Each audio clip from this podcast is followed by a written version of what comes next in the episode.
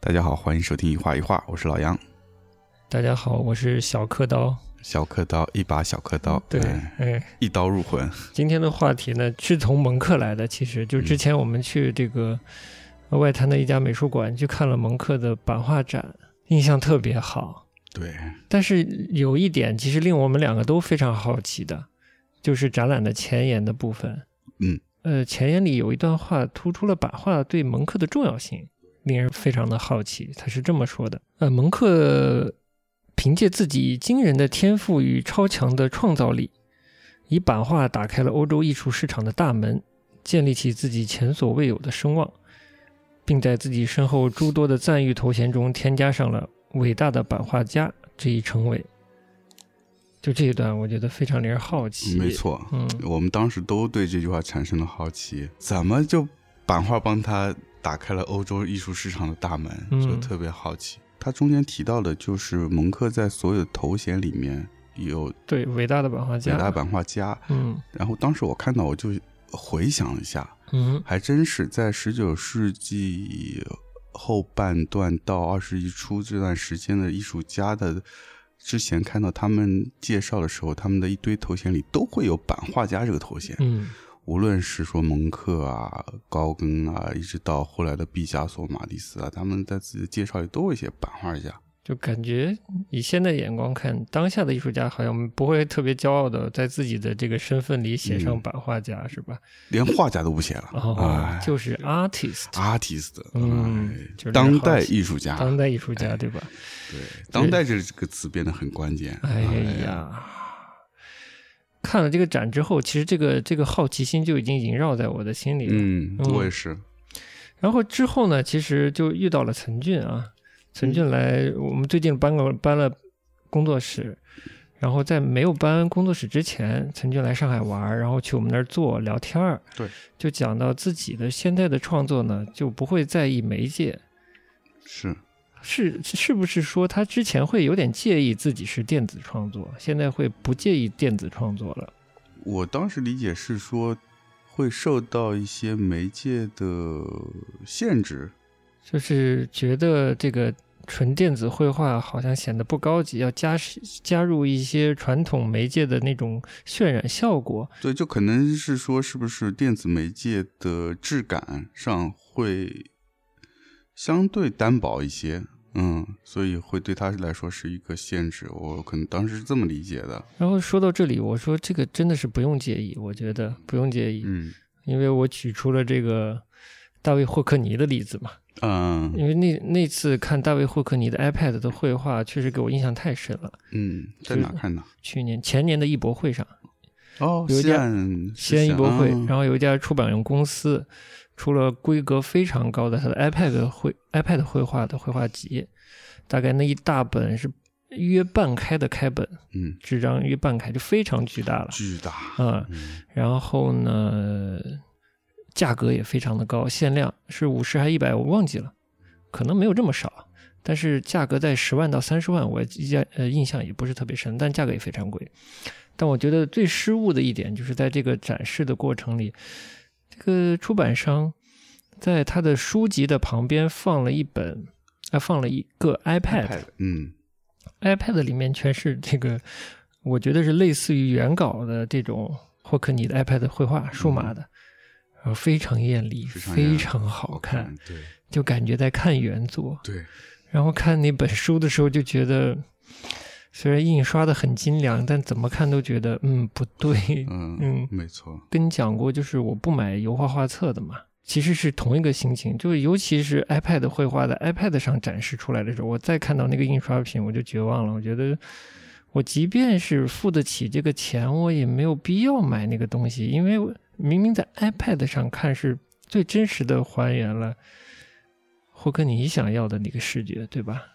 对，我觉得就是输入和输出要统一。嗯，你如果是数字输入的，那就数数字输输出，嗯，就很明显，就是你不对比还好，你这一对比啊，那个真的是完全不一样。就你印刷品完全没法复原出它 iPad 绘画的呃特点和优点，对，而且印那么大，是，显然他用 iPad 的话，它的尺寸不会很大的，对不大然后印那么大，嗯那印出来简直是惨不忍睹。我觉就是，失色，完全失色。嗯，相信他在印刷上花的本钱也不少，但是没有达到很好的效果。确实，就是既然是连作者都选择了这个数字的手段，那干嘛咱们出版发行这部分不也也用这个现代的数字手段呢？对的，这样可能更适合一些，更出来的效果也更好。无非就是落到纸本上，这个限量更容易限量，我觉得，嗯，但确实呈现出来并不美好。对，以这个为例子，我就跟陈俊说，真的不用介意，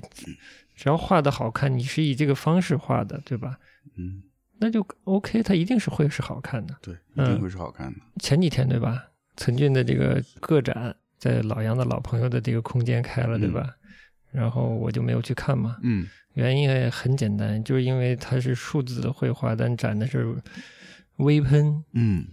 民间俗称艺术微喷，嗯，但我个人觉得也没有那么艺术了，嗯这种微喷，微喷对，哎，不是在于说微喷这个工艺好不或不好，嗯，而是它适不适合。对。因为原原本曾经创作都是基于数码的，嗯。那其实现现场可能是说用哎数字的屏幕来展示，对那个颜色彩的还原度来得更好一些。对，更接近他创作时看到的东西，而且啊，就是因为那个画廊也是嗯认识很多年的朋友嘛，嗯就是其实我相信他们对于品质的要求也一向是比较高的。嗯，但是因为是数字的文件，你要转换成呃印刷品，这中间挺费周章的，嗯，而且还不一定能达到特别好的效果。是的，但其实这件事你做过。我们在上一个跟版画有关的机构的时候，也帮陈俊相当于出版过他的作品，嗯是把他的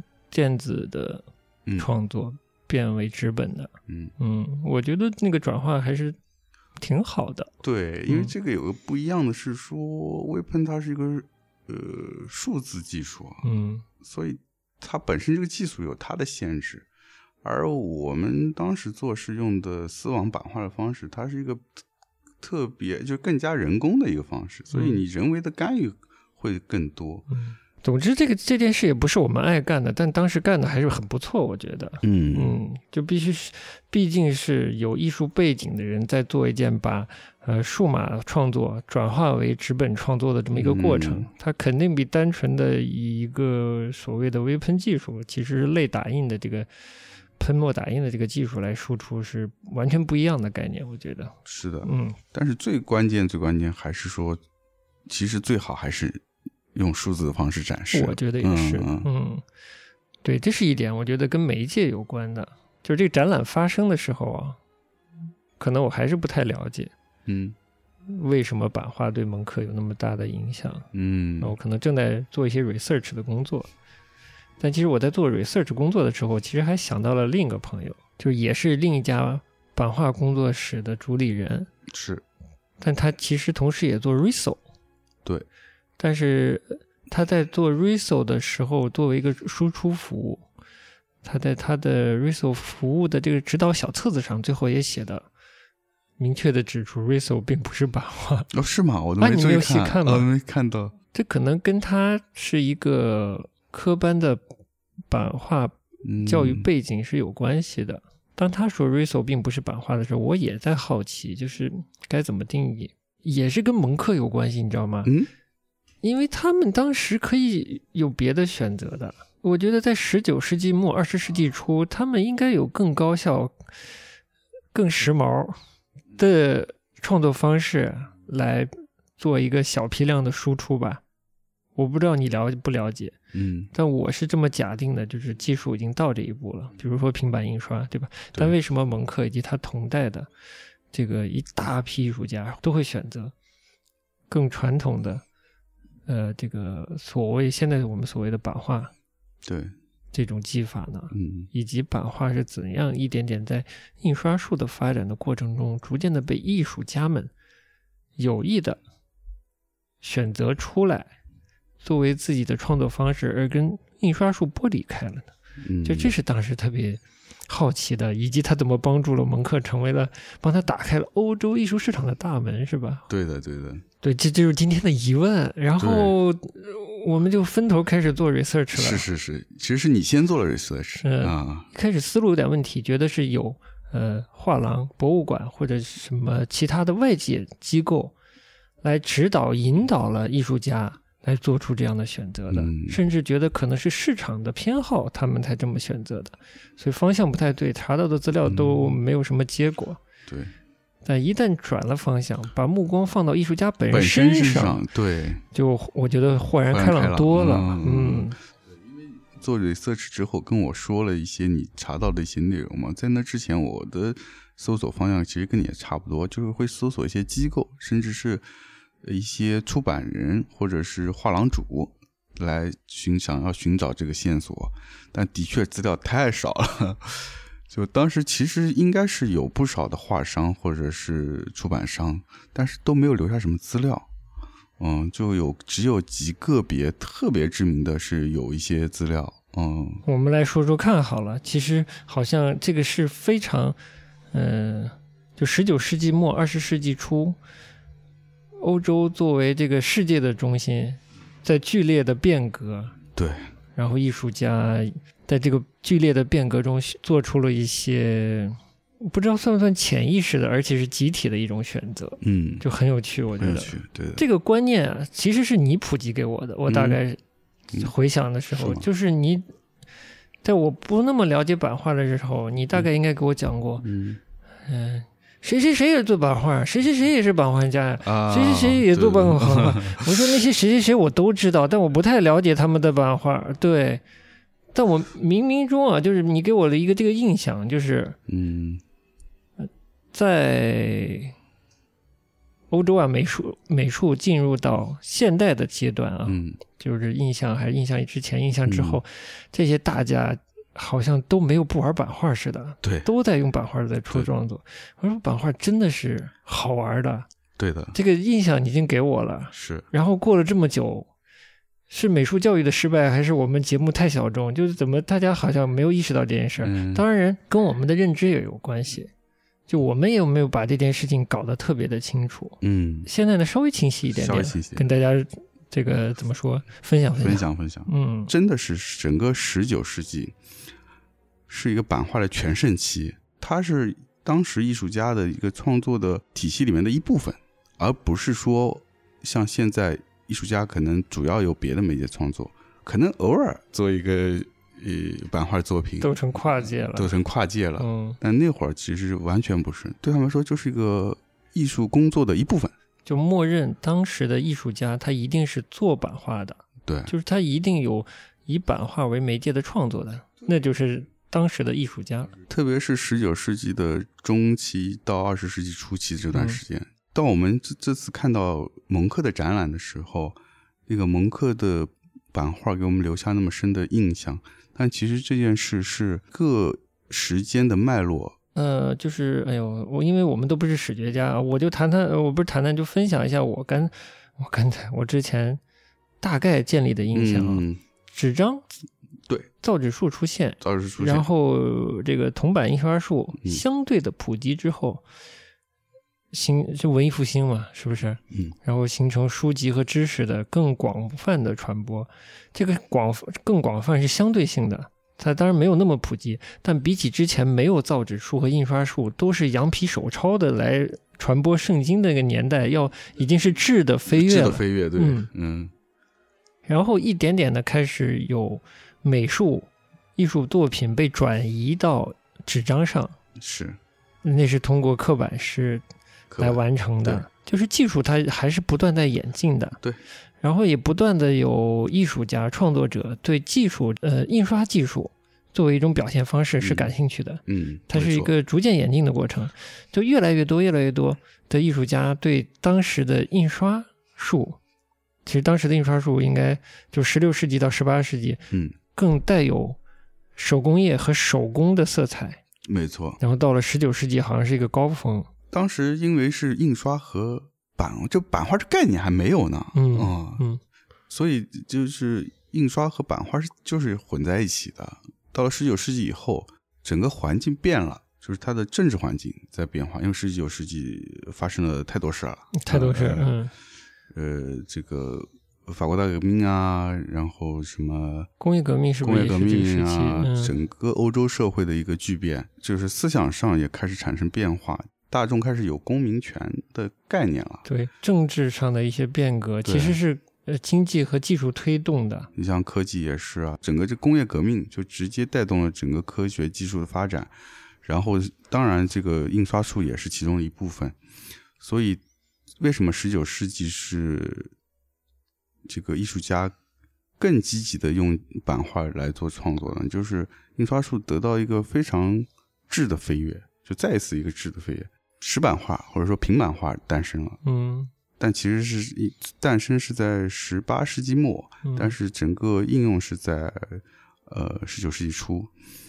然后这个平板画诞生，为什么说对这个呃印刷术，或者是说甚至对版画的影响非常巨大？是因为这种印刷术它的效能极大的提高了，因为以前的版种，我们刚才提到那些木板、铜板，还是要刻。就物理上你要刻，或者说铜板后来你说用腐蚀，嗯，但它也是一个很复杂的工艺。对，到了平板呃或者说石板的时候呢，就是它是一个直接绘画的方式可以得到这个板了。嗯，那你画一个东西，跟你刻一个东西，那个吃力的程度不一样。完全改变了这个印刷的效率，对，所以让平板这个技术很快的传播到整个欧洲，甚至是呃欧洲以外的世世界其他国家。你要讲到它的效率啊，我觉得最嗯。极端的例子就是说，现代的商业印刷，嗯。商业印刷机最知名的海德堡印刷机，嗯，它的原理就是来自于当时的所谓的石板印石刷，板印刷术或者说称为平板印刷，因为现在没有印刷机用用石头了，对，但水油分离的原理是一模一样的，嗯。呃，这个是没有变过的。对，这些艺术家都会使用使用版画作为这个、嗯。这个呃自己的创作方式，对的，但其中有个小 twist，嗯，一个小的转变，是。就是发生在我们现在最熟悉的，呃，当然了，一般人其实不熟悉，连现在的这个平平面设计师可能都不太了解什么叫平板印刷或者石板印刷了，嗯就是他们去印刷厂会看到的那种特别大的印刷机，其实就是平板印刷。对，嗯这个 twist 发生在平板印刷或者石板印刷身上，身上，它的英文叫做什么 lithograph，、嗯，lithograph 就是一个迅速普及的过程普。及的过程，就像现在的网红经济一样，呃，短视频一样，迅速的就普及了，对，发生了质的飞跃。但是艺术家可能并不喜欢这种状态，对，就是当平板还没有成为一个大规模普及，对，用来最普通的传播知识和消息的这个手段的时候，以及传播文学啊、嗯其他这些东西嗯，的时候，甚甚至做广告，因为这个广告业伴随着印刷术逐渐逐渐成长的，嗯，没错，技术越来越商用化，越来越商业化，越来越追求效率和商业价值的时候，艺术家就主动的开始叛逆。叛逆，对，这个 twist 就发生在一开始，他们可能是拥抱平板这个新技术的，对，一开始非常拥抱，对，就觉得有尝试的空间。对，就直接在板上可以描绘了呀。行话行话或者黑话叫直接描绘法什么的，做版画我更容易了，当然大家想要尝试这种方式，它的表现性跟其他版种也是完全不同的完，全不同的。这是也是可以探索的部分。对，虽然说也是描绘，但是因为材料不同，它出来的效果还是会和直接在纸上画或者在油画或布上画是有区别的。对，所以就当时有一批艺术家在这个平板，当时是用石头石板石板，来玩这个所谓的版画，之后就 twist 了，之后就有一个小的转变了，嗯，是吧？其实是巨大的转变，是跟是根据当时的社会状况是有关系的。嗯，我一开始不理解，嗯就是就跟不理解为什么蒙克选择了这个木板画一样嗯，也不理解为什么当时有很有一批艺术家选择。是，后来我看到都是零零星星的发现，跟当时的这个社会环境其实关系很大。嗯，比如你当时讲到的一嗯。些事情，比如什么大革命，大革命，嗯，呃，还有什么来着？你讲到的，呃，工业革命，工业革命，嗯，嗯嗯，其实就是那是一个呃我我刚才说的不完整啊，就是欧洲在剧烈变动的时期，但我的历史知识确实不太够用，嗯，咱俩都有限，很有限，只知道它是在剧烈的变动。变动包括什么呢？比如说欧洲有有一度是非常依赖这个呃殖民地贸易，然后又跟技术相结合，然后这个资产阶级的崛起，嗯。呃，然后可就是旧的体制在逐渐的松动，对，结合新的技术，资本主义越来越昌盛，而且消费主义这个东西开始所谓的萌芽，开始勃发起来，就是因为物质的呃高效的生产，商品高效的生产，这个东西对社会的各个层面都有深刻的影响，也当然对敏感的艺术家也有很强的影响力，所以。你看，有一批一些艺术家会开始偏左，会开始阴郁。在十九世纪末、二十世纪初、那个时期，面对这个世界疯狂的变革啊，会有一些他自己的不适应，不适应是嗯，和他怀疑和需要抒发，和他要站的不是他要站，他要坚持和崇尚的理想，他要找到而且表达出来。我觉得这是艺术家的，至少那个时期的艺术家一个觉得自己的天职，对一种本能，一种本能，嗯。而且它是超，它不是一种生理本能哦，它一种嗯心智和道德的本能，我觉得是这样的，嗯。不然不会有那些学派、啊，小团体。我觉得这跟当时的大环境是有关系的，不可能有一个心智正常的人嗯。对他生活的环境的变化会无动于衷，没有反应，对，嗯就是他生活的，生活在一个得益于奴隶贸易、殖民地贸易的这样一个世界里，他虽然享受了这个结果，他会一点没有道德上的难过吗？我觉得作为一个正常的信得到这样信息的人，不会没有的。嗯嗯，是然后在当商业进一步发发达的时候，就就有秩序的沦落的时候，我觉得他们会做出一些反应，就内心会有反应，然后表现上作品上，然后在他的他们的所谓的意识形态的选择上都会有。嗯哦后期到了自然派还是什么派嗯的时候，选择木板画比较多，嗯是有一定的呃意识形态色彩的。包括那天看到的德国的那个黑克尔，可以看，嗯，他们的所谓侨社，对，还是叫嗯侨什么？侨社还有叫呃一个侨社一个轻骑士嘛，嗯。两个，嗯。我觉得都是带有着一定的社会社会意识的，很强烈的是意嗯。识社会意识，选择自己的创作题材，选择自己的创作媒介的。嗯。至少我看到的资料里是这么说的，就是当时这样的剧烈的社会变革，让他们叛逆的性格中选择了，我就不用效率最高的平板印刷、石板印刷，我要去找找寻那种原始的、自然的木板这种素材。对，这是其实是带有一定的社会性和道德性的选择。首先作为一个社会里人，他肯定对这个社会的变革会有反应。嗯那作为艺术家，他反应最直接的呈现就是他的创作，所以他肯定会把他对社会这些反应、他的这种不适、这种叛逆，全部在他作品里体现出来。对，所以这也会去左右他们去选择怎样的方式来创作，以及创作怎样的题材，这都是直接关联的。最早开始选择做木板画的这个艺术家，可能要追溯到这个后印象的一些艺术家，特别是高更开始做呃木板画的创作。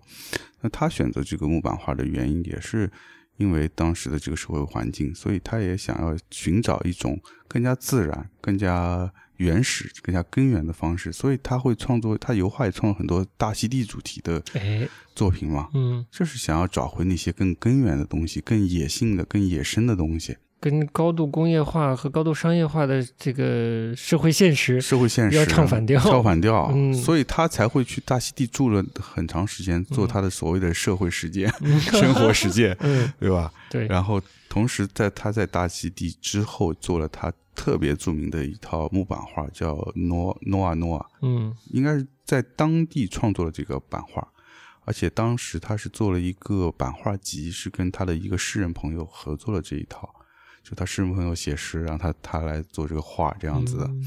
就特特别文文艺啊，特别文艺，嗯。对，用木板画的方式，也是一个非常原始、野生、粗犷的这么一个质感的一个创作方式。嗯我在那儿木头切下来磨一磨，我就可以刻了，我就带几把刀，嗯，对吧？所以这也是一个选他选择木板画的原因。就契合度非常高，去相对自然的环境，以自然的媒介创作艺术作品。第三个原因就是刚才你说到的这个日本的木板画对他们的影响。那会儿经济高度发达，这工业革命以之后，那个世博会起来了，嗯，世博会起来就带动了这个 整个这个贸易啊，这个交通运输、物流发达了，贸易、运输、物流就让欧洲人看到了很多非欧洲文化的一些物件。原先欧洲的木板画全部是按照木欧洲的那种，它是叫木口木板。木口木板就是说木头的横截面剖开来，然后在上面刻。它好处是它木纹比较紧密，可以刻很细的线。所以我们印象里看到很多那种老的欧洲版画，你乍一看，很多人以为是铜版画，因为它都是那种小的细的排线。线条，嗯，就是线的疏密来表现明暗。对，最简单的例子就是现在还存在的一种纸质呃流通物，叫做钞票。啊，钞票，对对对，上面的线就是这种线，没错没错，嗯，大家可以回家可以拿放大镜看看，就能看到上面的密密麻麻的线。对。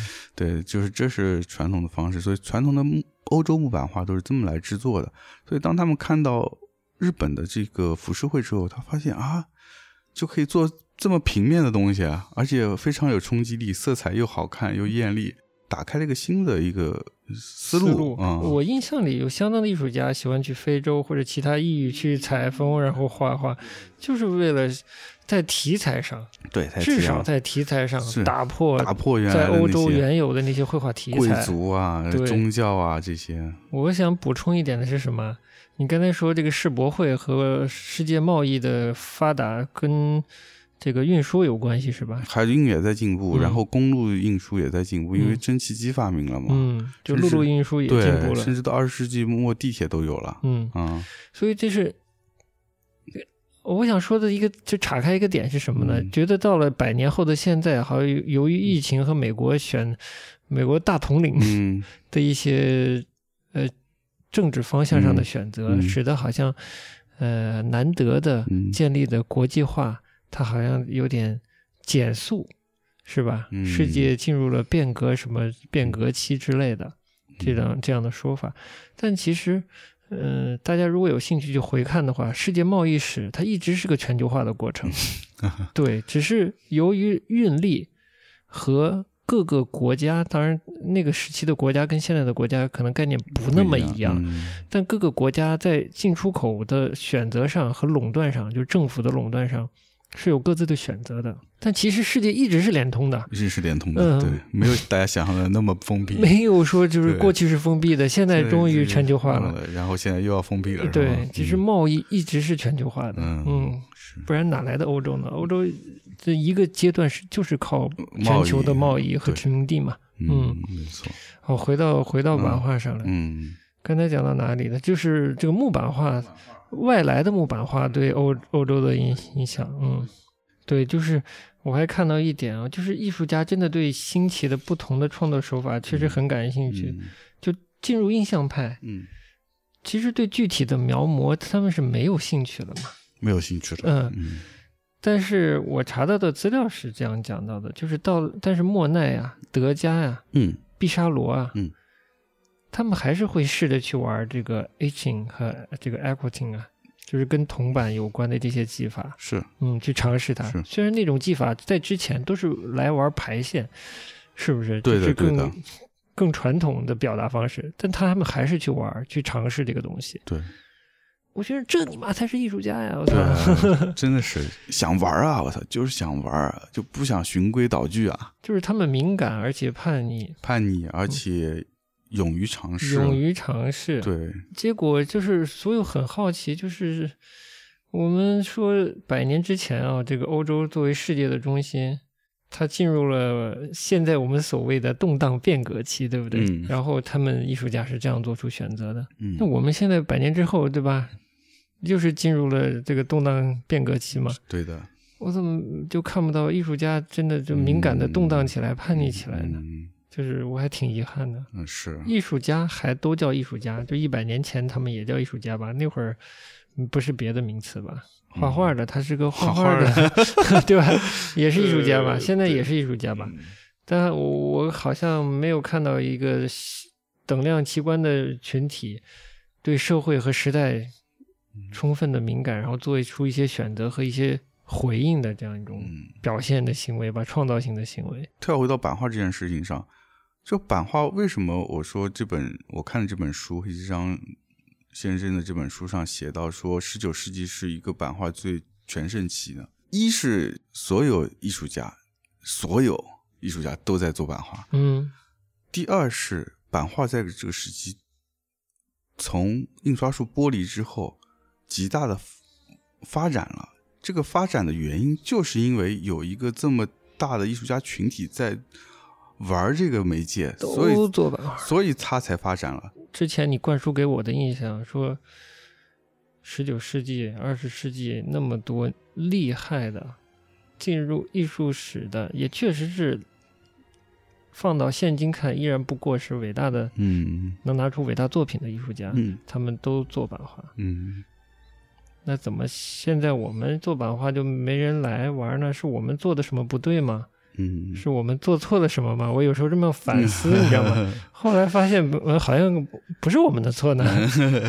这个是需要艺术家主动自发的去寻找新的、不同的嗯，这个媒介来表达自己，才可以成立的一件事儿。嗯对，就不是强迫的，不是外力强迫的，嗯反而他们应该是反抗的是外力的强迫。对，就是满世界都是所谓的版画的时候，仔细一看都写的艺术微喷。对，的时候，他们应该生理的有不适，然后说去你妈的，是叫什么版画？嗯我要玩点真版画，这嗯叫艺术家，对吧？，还有甚至是当全世界都在做概念艺术、观念艺术的时候，嗯，你应该说去你妈，我老子就画画，是吧？对，那什么观念呀？那小学生都骗不了的东西，对啊吧？嗯，然后鄙视他，然后做自己想做的东西，跟那些东西不一样的东西，嗯这叫艺术家，对吧？是，嗯，嗯，太朋克了，但我觉得那个那个年代，他们真的就挺朋克真的的，挺朋克的，嗯嗯，就哪有认怂了？哎呀，市市场上这卖好，我也去玩这个，嗯，嗯，这个做的快，我也这来这我也来这个哎，嗯对，所以你刚才前面也说到，就是出现很多的派嘛，嗯这派也是。就这个弄完我，我觉得不是，我又觉得他们那不行，我我要来另外一个，我要玩呃别的我要玩别的。对，所以整个十九世纪的艺术也是到二十世纪初都是百花齐放。举一个小例子啊，嗯我觉得就是我不知道这个例子会导导出什么，嗯但就是就是跟黑客有关系。嗯，就我们之前说过，我们要做这个音频界的这个高桥盾嘛。高桥盾，高桥盾前些年有一季的这个服装，它的印花灵感就来于 David Bowie 在柏林时期的那嗯张专辑嘛，叫 Heroes。它这个封面也非常的经典，我没记错的话是请日本的摄影师拍摄的，嗯。是一个手放在脸的侧前面，有个好像似乎在照镜子这样那么一个嗯，姿态被拍摄下来。然后我就是前一段时间在做这个十九世纪末嗯艺术家跟版画关系的这个调查期间，不小心就发现了这件事儿。其实嗯 David Bowie 的这个姿态呢，才它也来于当时的艺术家群体的创作，嗯是一个德国的表现主义艺术家，嗯叫黑克尔。嗯，我还问你知不知道？你说你还是知道的，对吧？我一我一查，黑克尔先生对也是非常爱玩木版画的一个人。对，而 David Bowie 取的那个形态，嗯。那个人的这个形态，就来自于黑克尔的一作品，一张木板画的作品。嗯，我就说这些牛逼的人都是有有脉络的，好吗？有脉络，真的，就像我刚才说的，没说完，就是这个木板画怎么又复兴起来，这个事情就是从我追溯下来，就是从高更开始的，嗯。然后高更直接影响到我们开场说的这个蒙克的对于木板画的喜爱，嗯因为当时蒙克去法国留学深造，到了巴黎没多久就去参加，也就观看一个沙龙，然后正好就是我刚才说的高更的那个诺瓦诺瓦的那个去大溪地发之后发表了这套版画作品，在展览，然后蒙克看到就被完全打动了，所以让他开始也做木板画的创作。高更影响了蒙克了。对，就是哦在、至少在木板画这件事情上，嗯嗯，有兴趣可以查一下，这个对照一下他们在木板画上的表现，其实真的是有影响的嗯表现方式上。然后蒙克之后，蒙克的这些呃，蒙克在艺术史上一直被说是这个表现主义的启蒙，哎，所以蒙克的这些木板画又影响到后来的德国表现主义，因为蒙克其实大部分时间是在德国活动的嘛，嗯。所以他周围的人际关系都是当地的艺术家嘛，简称德表嘛，德表，这是你简称的，对对对对对对对，黑化黑话。啊，对，然后，所以所以你刚才说到的黑克尔，像他们的表现主义德国，无论是桥派还是清骑士，他们都会受到这个影响。包括我们之前节目里也说到那个第一期节目用的那个科勒惠芝，他也是德国表现主义的一位，就也就是我们鲁迅先生特别推崇的这位。对，他们都是这种呃木板画的黑白的特别嗯对比强烈的这种创作方式。嗯全部是一脉相承的，就是高跟、蒙克到表现主义，甚至到后后后面的一些艺术家，嗯甚至是我们最近在呃会相对比较关注的广州的刘清源老师的木板。嗯其实刘清源老师木板跟有有很强烈的这个德国表现主义的那个影子，特别是我就像那个基希纳他的那些木板画的一些，嗯，用一些极简单的刀排列的粗犷的线条来表表现人物脸上的这些，嗯，表情或者是这种情绪，就是特别像那个时候的一些木板画。嗯，当然了，刘俊老师他毕竟是当代的人，所以他的东西我觉得可能比那会儿还要简，就还要精炼一些。嗯嗯，对，对刘清源真的是最近还蛮感兴趣的，嗯国内的艺术家对。做版画为主的。对，特别是你上次发我那个他一个小视频，嗯，啊这是我加入那个行走的耳朵的听众群之后的收获。是是是，然后那个他当时现场花了大概三分钟时间刻了一张板，一张很简单的一个人物的造型。我看了以后就觉得特别有意思的是，让我引起共鸣的是说，木板画在当时艺术家选择这个方式有一个很重要的原因，就是木板它有即兴。嗯哎呀，太好了！对，你点出来了。我嗯当时看着三分钟的视频，我就看刘庆元老师在那刻那块巴掌大的木板呀，我就说不清的一种是嗯，有点感动，但我不知道来自于哪里。其实是对，对。是一种即兴，甚至带有音乐性的东西。对，就是跟你听即兴音乐一样的，嗯。它是瞬间的一个反应，它会瞬时的把那个呃情绪及时的传递，通过板传递出来。嗯。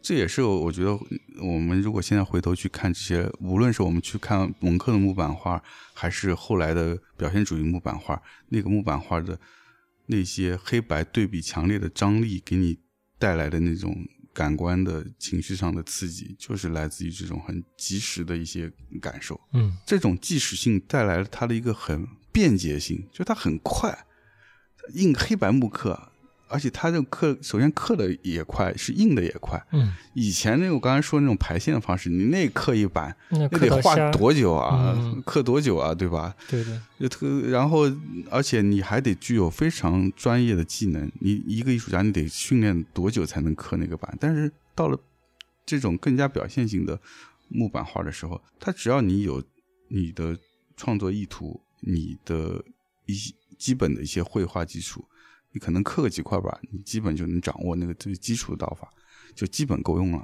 而且传播就是刚刚说传播嘛，那为什么鲁迅先生推科勒惠芝，就是因为他有传播力啊。嗯。呃，它有一些现实的那个反映现实，又有传播力。这是我关注的东西，就是其实，因为我印象里就是这些呃颇有那个嗯时代颇有些艺术家是现在看所谓偏左的，嗯，是有一些革命情怀的，是一些反资本主义发达后的那种消费主义的，对对对这些情节都是有的。都是有的。其实我觉得乔派就是一个挺左的，就整我觉得整个表现主义都都是很左派的，就是主题是比他们绘画的主题基本是表现呃现实生活的，而且是一些嗯底层人民的生活比较多。嗯。嗯，就像你说，他其实对于资本主义是带着这个批判的角度来看的，然后嗯，对于。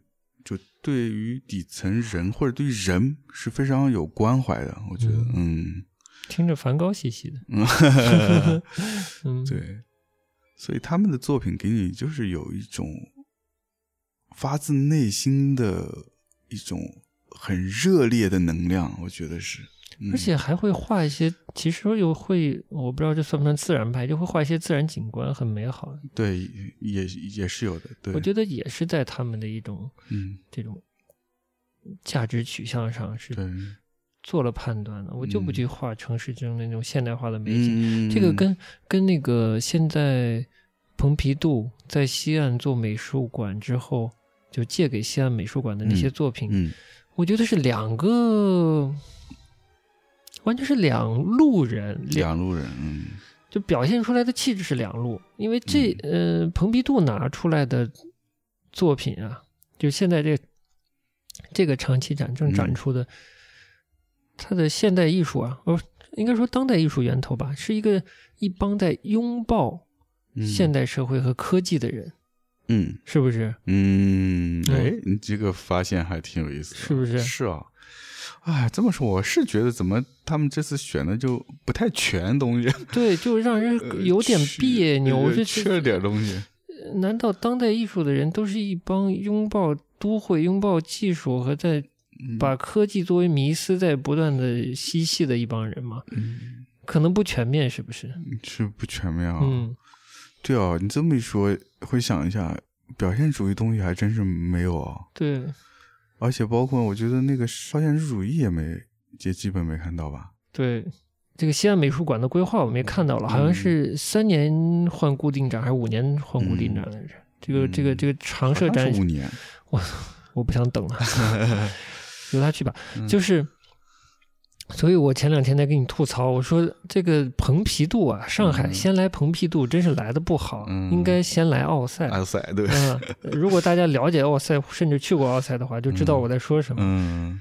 那真的是美术的天堂，对，就是好看的一塌糊涂，而不是就是像现在的西安美术馆看起来那样，嗯，好像很有实验性，但在我看就嗯，好吧，编辑啊，他选的角度，就如果你作为一次曝光给中国普通观众的这么一个，像是一个艺术史艺术史回溯的这么一个展览的话，可能还是得是均衡一点。嗯就像你说的，大家就还是有点缺失吧。而且我们是一个社会主义国家，嗯他竟然没有把明显的有左派思潮的这些艺术作品拿进来，我简直也是一个问号。我觉得他们是不是觉得现在挑的这一批看上去更洋气一点？我我觉得有可能，我觉得确实是有可能。就那些苦大仇深的、现实的，就不要展现出来了。哎，但有一些这些所谓的这个左派的表现主义的这些所谓苦大仇深的，他画自然也可以画的非常缤纷的，嗯也可以很好看。必须啊！呃我们说实话，我们我们大家老听众可以回看我们的封面，其实呃，我们的封面选了不少 表现主义，表现主义的画，哎那，拜你所赐 啊！杨克主要凡不不，主要是归功于你，你有很多这个现实主义的这个新闻要说，所以我就配合你的主题。又把锅推给我了。哎好，谢谢你，谢谢你。嗯，就也是正好聊到西安美术馆这个现在展览的这个给人的第一印象，嗯好像是一帮特别拥抱新时代、拥抱都市、拥抱新技术的一些艺术家嗯来创造了现当代的艺术。我想到的是什么呢？我想到的是，这不巧最近遇到一些艺术家都在聊一些科学技术的问题。哦，对对对，会听到一些什么什么宇宙啊、量子力学啊、嗯量子纠缠呀、嗯这样的，呃，普通人听起来可能比较陌生的科学观念和概念啊，对甚至是技术。我的我的观点啊，就是大家有兴趣是好的，愿意去了解新的科技发展这些东西都好的，都没错。只是就是不要太沉溺于其中，然后嗯甚至让它过度的影响自己的创作思路。嗯我觉得是不必。那为什么不必呢？我是以我的观点来看的。我生活在之前啊，曾经生活在一个跟航空航天科技比较相关关的院校，校，呃，也和这个这类技术很近的这个科研院所也很近啊。比较年轻的时候就建立了一个印象，就是说，当一个技术都已经开始民用的时候，它已经一点都不是新了，嗯，嗯，它已经。